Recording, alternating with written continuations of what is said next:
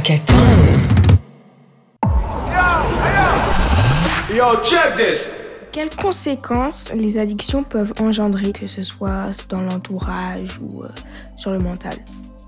Alors dans un premier temps, on peut dire qu'il y a des conséquences qui sont entraînées euh, par rapport tout simplement à la consommation de l'addiction. Et je répondrai après à la partie euh, sur l'entourage. Les premières conséquences, on en a parlé un petit peu tout à l'heure, c'est au niveau de l'isolement et que la personne se centre uniquement sur le produit. L'isolement social, l'isolement par rapport aux amis, un isolement professionnel aussi, professionnel ou à l'école, hein, puisque là on parle des jeunes. Et donc ça entraîne une perte du lien social, du plaisir autre que les addictions. Ensuite, ce dont il faut parler, c'est que quand même, il y a un risque. 5% des jeunes qui consomment au niveau des addictions peuvent révéler une maladie mentale qui existe déjà, donc euh, sous-jacente, ça veut dire qu'elle est déjà là, mais qu'elle est révélée en fait par une consommation. Et il peut y avoir aussi l'apparition d'une psychose cannabique qui est liée à la consommation de cannabis et qui s'arrête quand on arrête de consommer. Alors psychose, ça veut dire qu'on perd un petit peu la notion de la réalité, qu'il peut y avoir des délires, qu'il peut y avoir une impression de pas être là, qu'il peut y avoir certaines agressivités, euh.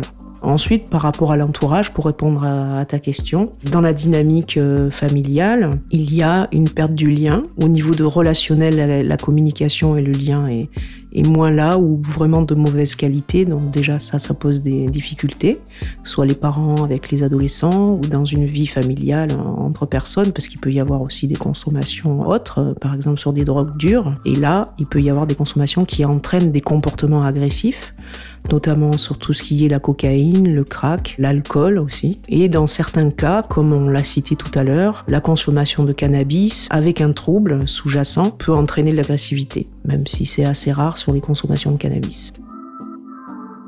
Est-ce que par exemple, quand je suis plus grande, j'ai un enfant et que je suis addict à la cocaïne, est-ce que mon enfant va, entre guillemets, en payer les conséquences euh, dans sa vie future?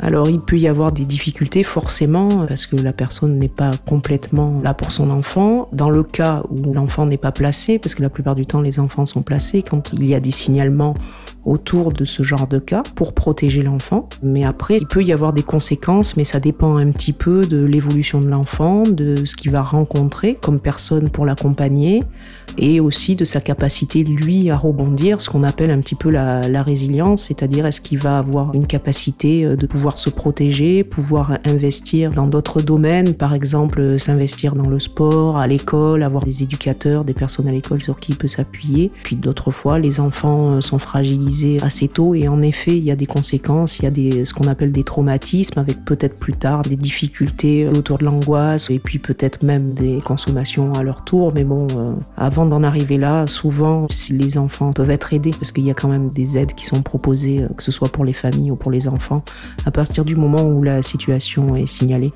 Merci d'avoir écouté YoCheck 10. Si vous souhaitez en savoir plus sur ce sujet, retrouvez les informations sur notre site et n'hésitez pas à partager et à nous suivre sur les réseaux sociaux.